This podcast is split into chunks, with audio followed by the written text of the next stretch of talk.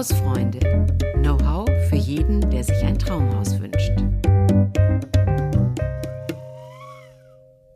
Herzlich willkommen zu einer neuen Folge von Hausfreunde. Ich begrüße Sie ganz herzlich. Mein Name ist Gabi Miketta. Ich bin die Chefredakteurin der Zeitschrift Das Haus und wir haben heute ein sehr, sehr spannendes Thema für Sie. Unser Motto ist ja Know-how für jeden, der sich ein Traumhaus wünscht. Jetzt gibt es den Fall, da kommt man an ein Traumhaus, wenn man erbt. Immobilie geerbt, jetzt wirtschaftlich klug handeln. Denn da muss man einige Dinge bedenken. Und da habe ich natürlich wieder eine Expertin hier. Das ist die Noelani Waldenmeier. Wenn Sie einige unserer Podcasts schon gehört haben, dann werden Sie sie kennen. Sie ist hier in der Redaktion von Das Haus, ähm, ja, Service-Journalistin, möchte ich fast sagen, kennt sich mit ganz vielen dieser schwierigen Rechtsthemen ähm, aus und wird uns mal, ja, erklären, auf was man alles achten muss. Bedenken Sie, pro Jahr werden etwa 430.000 Immobilien, also Wohnimmobilien und alles Mögliche, Häuser, Wohnungen, alles da ist darunter gefasst, vererbt.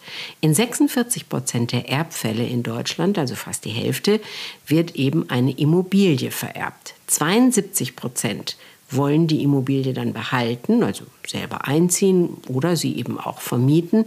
28 Prozent wollen sie verkaufen. Das sind mal so statistische Zahlen und Daten. Aber was tue ich konkret? Was muss ich bedenken? Wie entscheide ich mich? Behalten oder verkaufen, Noelani? Grüß dich erstmal. Ja, hallo. hallo. Jetzt habe ich schon lange geredet. Hallo.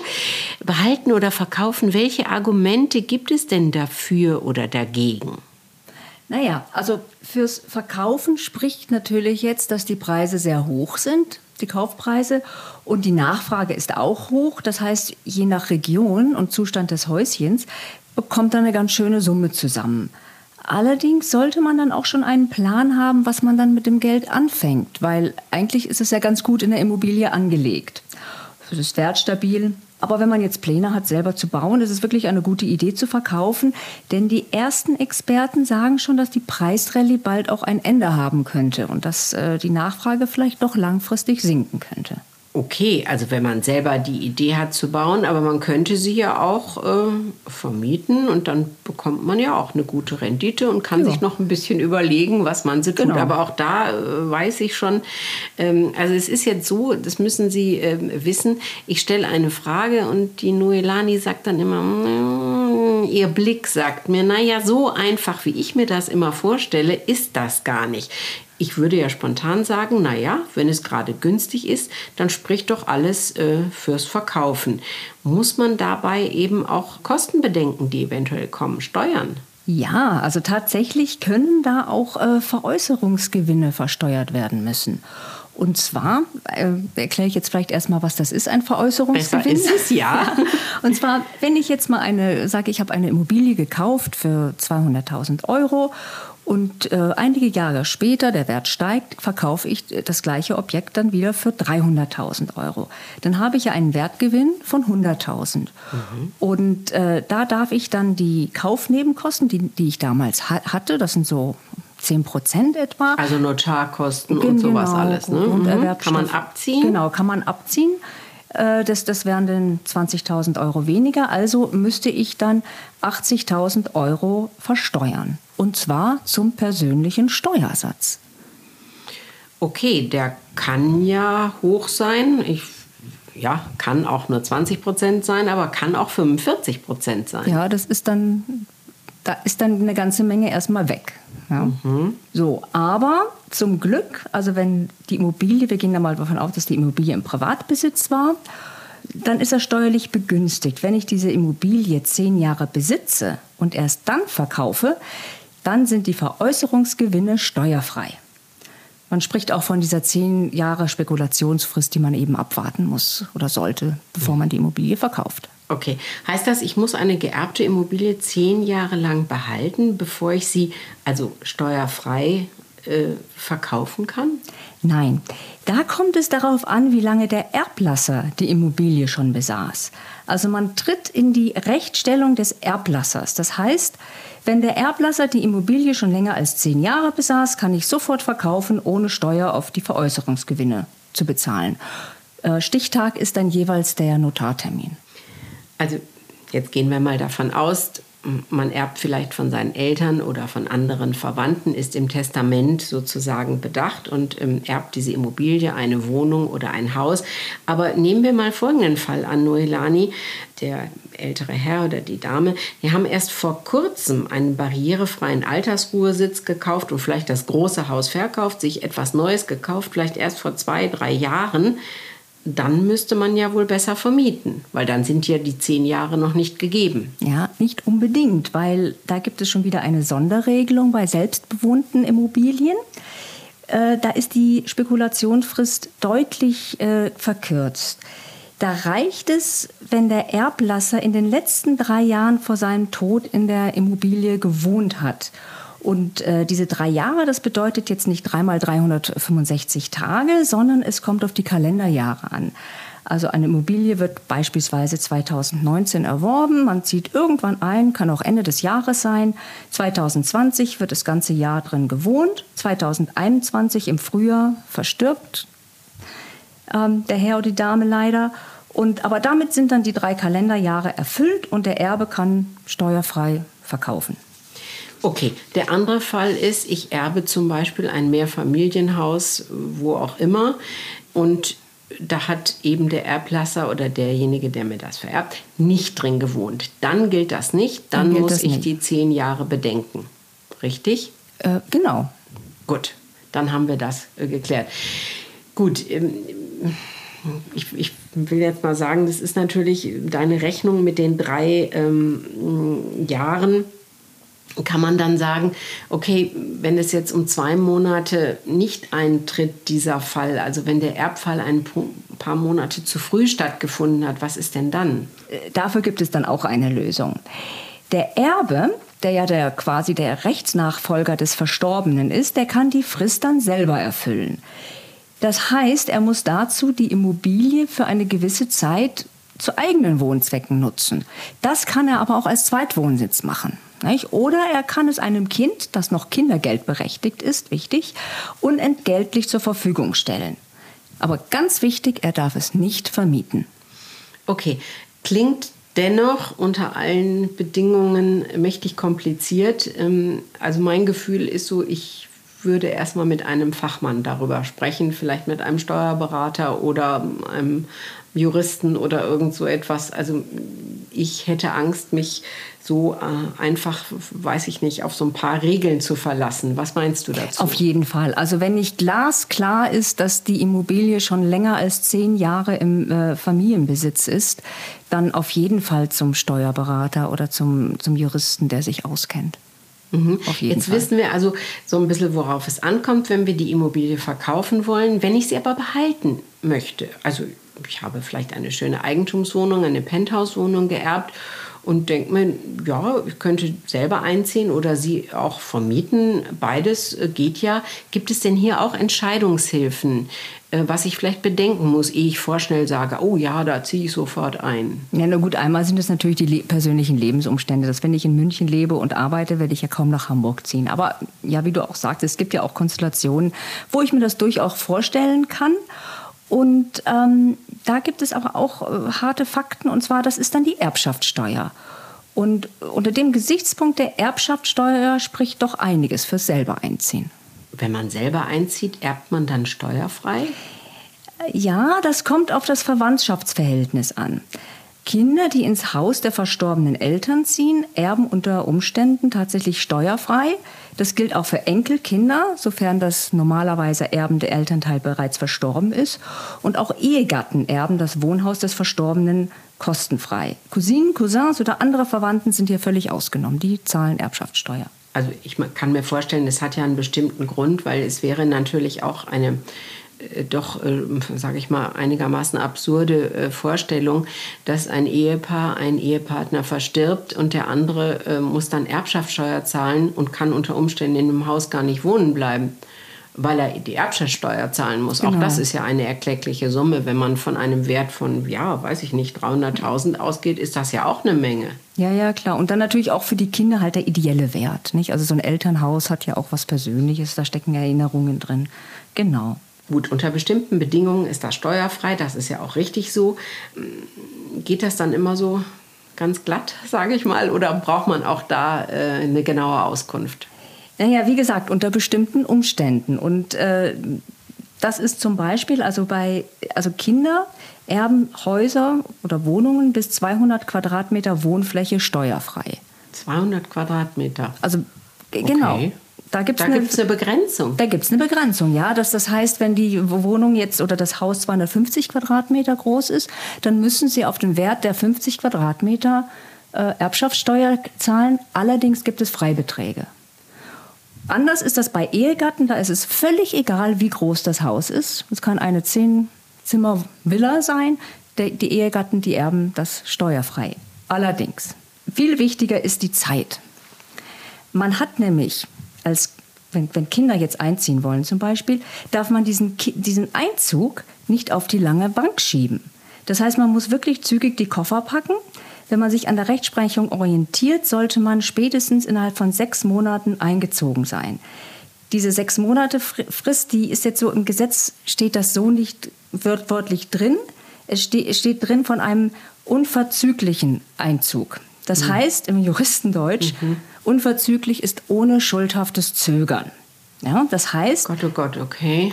Ja. wenn ich jetzt das Haus erstmal sanieren muss oder umbauen will und diese Maßnahmen sind nach Ein- Einzug einfach nicht möglich oder nicht sinnvoll, dann kann es auch oder dann darf es auch mal länger dauern. Aber trotzdem müsste ich jetzt unverzüglich tätig werden und, und Handwerker kontaktieren.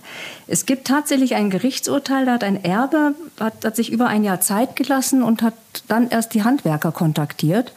Und obwohl er dann später eingezogen ist, musste er die Erbschaftssteuer zurückbezahlen. Das ist natürlich also mehr als ärgerlich, möchte ich mal sagen. Aber sechs Monate sind natürlich schon sportlich, weil wenn man sich jetzt den Fall vorstellt, ähm, dass man nicht alleine ähm, erbt, sondern zum Beispiel gemeinsam mit ähm, Geschwistern und man sich auch erstmal einigen muss, wer einziehen soll, wer vielleicht ähm, dann ausgezahlt wird, wer welche ja, Möglichkeiten persönlich sieht. Und also ich stelle mir das gar nicht so einfach vor. Ja, wobei in dem Fall, da, da spricht man dann von einer Erbauseinandersetzung. Ähm, eine Erbauseinandersetzung wäre kein schuldhaftes Zögern. Also in dem Fall äh, gilt es eigentlich erst, wenn das Erbe geregelt ist und die Immobilie rechtsgültig mir gehört. Also wenn ich quasi den Grundbuchauszug in der Hand habe, wo mein Name draufsteht, dann muss ich wirklich aber loslegen.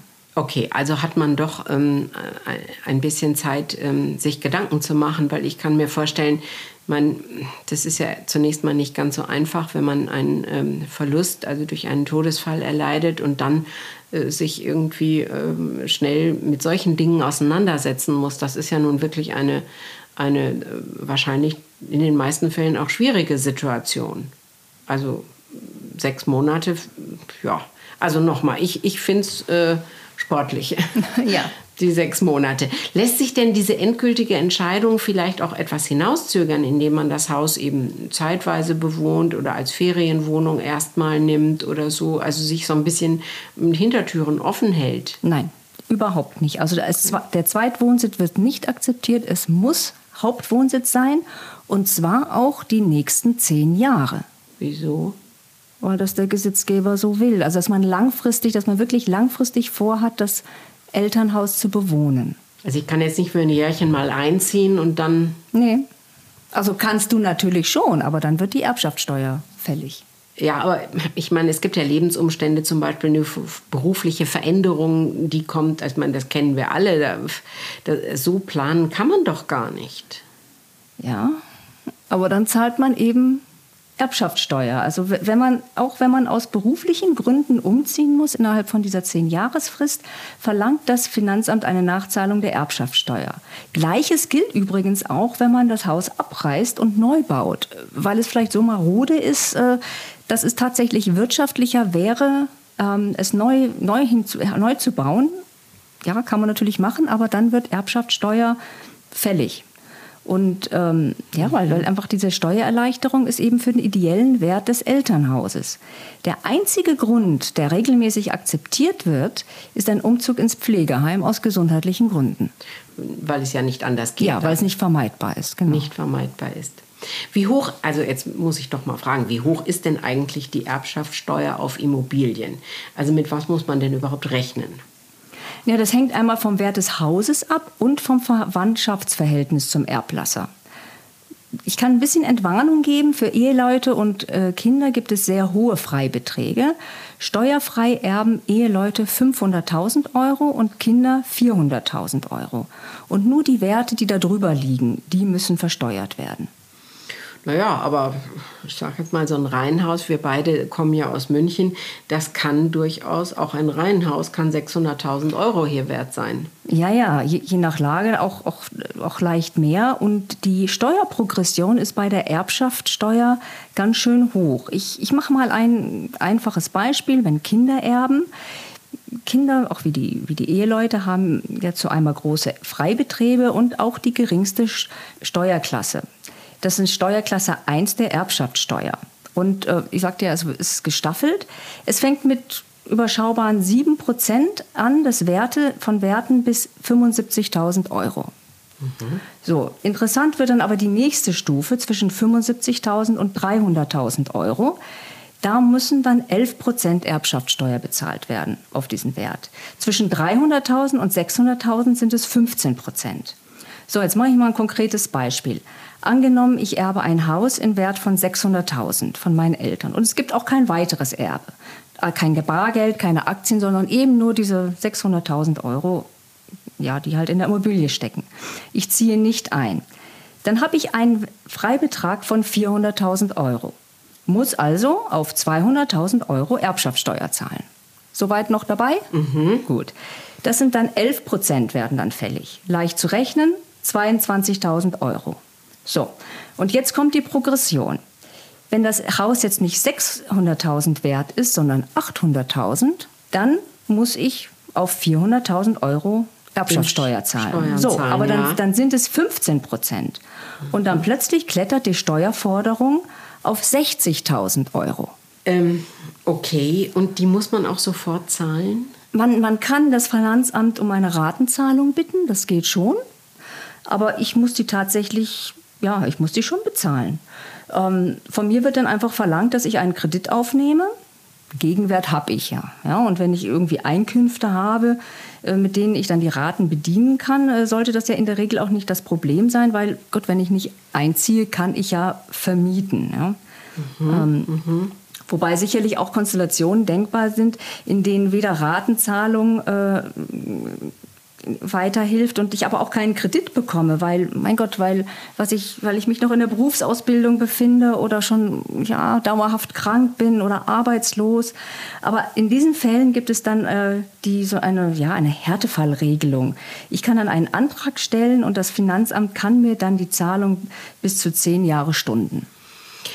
Oh je, also mit der Erbschaftssteuer kommt dann ja doch auch einiges auf die Erben zu. Und hm, ich vermute mal, ich weiß nicht, ob es dazu Zahlen gibt, Noelani, aber ich vermute mal, die wenigsten haben sich im Vorhinein damit so auseinandergesetzt und beschäftigt, sondern sind dann doch gegebenenfalls sehr plötzlich damit konfrontiert.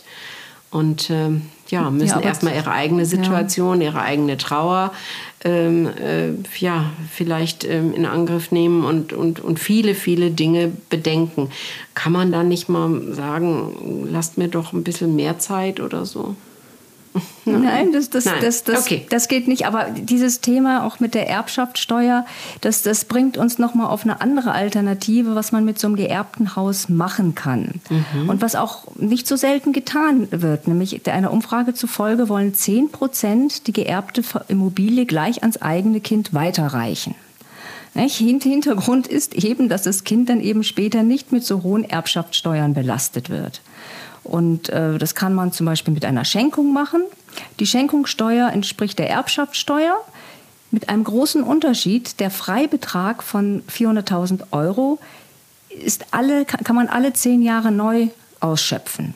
Ja? Ah. Das, das heißt, alle zehn Jahre kann ich meinem Kind 400.000 Euro schenken, beziehungsweise eine Immobilie oder ein Stück, ein Teil der Immobilie im Wert von 400.000 Euro. Ähm, also nochmal, ich erbe zum Beispiel jetzt von meinen Eltern eine Immobilie und könnte die Hälfte, wenn, wenn, wenn sie 800.000 Euro wert wäre, könnte ich die Hälfte gleich an meine Kinder verschenken.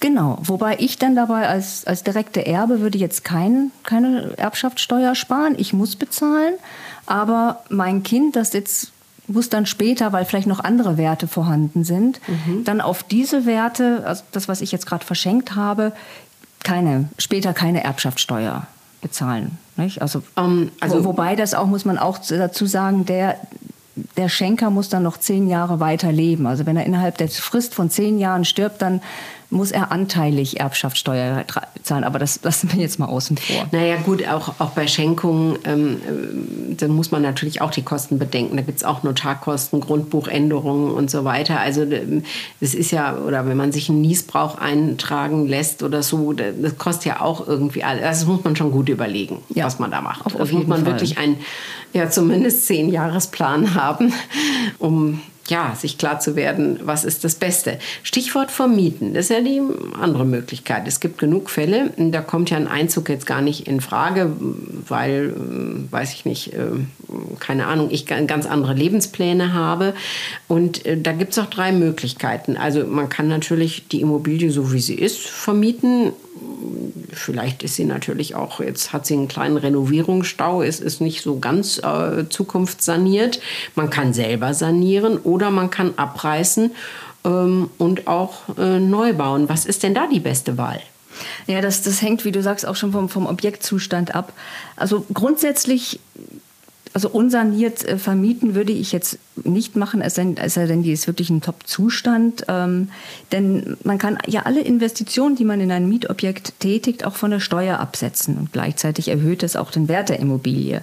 Und man bekommt auch mehr Miete. Also das lohnt sich einfach nicht. Und jetzt gerade gibt es auch sehr hohe Fördermittel äh, für die energetische Sanierung. Da, da können schon einige 10.000 Euro zusammenkommen. Mhm ist natürlich ein anderer Punkt, ist, das wissen wir hier bei der Zeitschrift Das Haus, weil wir uns ja ganz, ganz viel mit Bauen, Sanieren, Renovieren äh, und Gestalten natürlich äh, beschäftigen. Ähm, wenn ich neu baue, habe ich immer mehr Gestaltungsfreiheit. Ich kann, ähm, kann jetzt drei, vier Mehrfamilienwohnungen, äh, äh, also ein Haus bauen, wo mehrere Familien drin wohnen. Ich kann ein Einzelhaus vielleicht bauen, je nachdem, wie das Grundstück und wie das mit dem Vererben alles funktioniert hat. Also ich habe viel, viel mehr Möglichkeiten spreche ja eigentlich dafür. Auf, auf jeden Fall, auf, auf, jeden Fall. Du sagtest ja schon, man kann man Steuer und klein, Steuern und kleinere Wohnungen lassen sich ja auch vielleicht besser vermieten. Dann kommt ja auch noch dazu, im Neubau gibt es ja auch Fördermittel, also vor allem wenn man energetisch baut. Und äh, da sind Zuschüsse von über 40.000 Euro pro Wohneinheit möglich. Und äh, ja, das ist das Interessante. Es ist pro Wohneinheit. Nicht? Wenn ich ein Einfamilienhaus saniere oder neu baue, bekomme ich diesen Zuschuss einmal. Baue ich ein Mehrfamilienhaus mit vier Wohnungen, kann ich diesen Zuschuss viermal abrufen. Das ist natürlich interessant. Gut, ich muss vermutlich auch ein bisschen mehr investieren, aber. Ja, das äh, soll wohl sein, das ist klar, ja. ja. Wer hilft mir denn bei diesen ganzen Entscheidungen, was es alles zu bedenken gibt? Also, ähm, das ist schwerlich vorstellbar dass jemand das alles parat hat und weiß. Ja, also man, man sollte auf jeden Fall ein Gutachten äh, anfertigen lassen vom, von dem Haus durch einen Gutachter, als Bausachverständiger. Das kostet natürlich ein bisschen was, aber das ist gut, gut investiertes Geld. Und äh, der Fachmann kann dann auch sagen, wie viel eine Sanierung kosten würde und ob es sich im Einzelfall lohnt. Es gibt da so eine Faustformel, wenn das Sanieren mehr als 75 Prozent vom Neubau kosten würde, dann sollte man besser einfach abreißen und, und tatsächlich neu bauen. Und mhm. äh, ja, Bausachverständige, wo bekommt man die her? Die werden vermittelt, zum Beispiel vom Verband privater Bauherren, vom TÜV Nord oder es gibt auch einen Bundesverband deutscher Bausachverständiger. Also jetzt ist die Entscheidung ähm, getroffen, nehmen wir diesen Fall mal an, dann lege ich jetzt los und baue neu. Ja, es gibt aber noch eine Möglichkeit, die wir, äh, über die wir gar nicht äh, gesprochen haben. Eine weitere Möglichkeit. Ich kann das Erbe auch ausschlagen. Das würde ich ja bei einem Haus im Wert von 800.000 Euro eher nicht tun. Ja, sich, sicherlich nicht. Aber wir, sind jetzt immer davon ausgegangen, dass der Erblasser ein kleines oder vielleicht auch etwas größeres Vermögen hinterlässt. Aber das kann auch der, der das Gegenteil kann auch der Fall sein, dass der Erblasser hoch verschuldet ist. Und ähm, ja, man darf sich bei einem Erbe ja nicht die, einfach nur die Rosinen rauspicken, sondern man erbt entweder alles oder gar nicht. Und wenn man erbt, dann erbt man eben auch, auch die Schulden. Und dass das also problematisch kann zum Beispiel sein, wenn irgendwelche Lasten auf dem Grundstück sind, wenn das Haus eine Bruchbude ist, wenn es einen Mieter gibt, der nur auf Krawall gebürstet ist oder ein 50-Jähriger genießt lebenslanges kostenfreies Wohnrecht. Ich muss die Hütte aber dringend sanieren. Ja, ja, einfach der Hinweis, nicht jedes Haus ist automatisch Betongold. Das bedeutet im Einzelfall, dass wenn ich jetzt nicht weiß, was der Erblasser mir hinterlässt, dann muss, muss ich mir ganz schnell einen Überblick über die Vermögensverhältnisse verschaffen. Denn man hat nur sechs Wochen nach Kenntnisnahme des Erbfalls Zeit, das Erbe auszuschlagen. Und äh, ja, andernfalls gilt das Erbe als angenommen. Und wenn ich Probleme geerbt habe, dann muss ich die eben lösen. Also zwischen sechs Wochen und sechs Monate Zeit. Ähm, ich sage es jetzt, glaube ich, zum dritten Mal. Ich finde das ähm, alles schwierig, in der kurzen Zeit zu entscheiden. Ähm, ist denn nicht der Ratschlag, Noelani, sich vorab sag ich mal, mit der Thematik zu befassen, das mal durchzusprechen, miteinander vielleicht auch schon vorab zu überlegen, was tun wir im Falle des Falles. Sind das nicht Sachen, die man vielleicht vorher auch schon mal besprechen Ja, auf, auf jeden Fall. Also das, das, das, das erleichtert einiges, weil oft sind ja auch Geschwister vorhanden und da muss geklärt werden, wer bekommt was. Ich meine, es ist emotional schwierig, ja. das, das verstehe ich durchaus, das ist mir natürlich klar. Aber dennoch, wenn ich das jetzt so alles höre, was zu bedenken ist, ähm, macht es einfach Sinn. Ja, auf jeden Fall. Reden hilft. Reden hilft. Das haben wir, glaube ich, auch nicht zum ersten Mal gesagt, aber hier vielleicht wirklich nochmal der Appell. Bei dieser wirklich komplexen Materie, Sie erben eine Immobilie, wie handeln Sie wirtschaftlich klug? Wir haben jetzt nicht über die ganzen naja, anderen inneren Probleme und Gedanken und die Trauer und das alles gesprochen. Wir haben das jetzt mal unter einem wirtschaftlichen Aspekt gesehen. Aber am Ende ähm, tritt der Fall natürlich auch ein. Da muss man es auch so sehen. Und ähm, deshalb unser gemeinsamer Rat von Noelani Waldenmeier und mir, ähm, vielleicht vorher darüber nachzudenken, das mal abzuklären, vielleicht eben auch doch schon mal einen professionellen Rat äh, des Steuerberaters oder eines Juristen. Manchmal kennt man ja doch auch ein paar Leute, wo man sowas mal vorab äh, klären kann, vielleicht doch das in Angriff zu nehmen. Dann bedanke ich mich ganz herzlich, Noelani, für die wieder mal sehr tiefen und ähm, geballten Informationen. Äh, liebe Zuhörerinnen und Zuhörer, ich hoffe, Sie ähm, haben vieles davon mitnehmen können.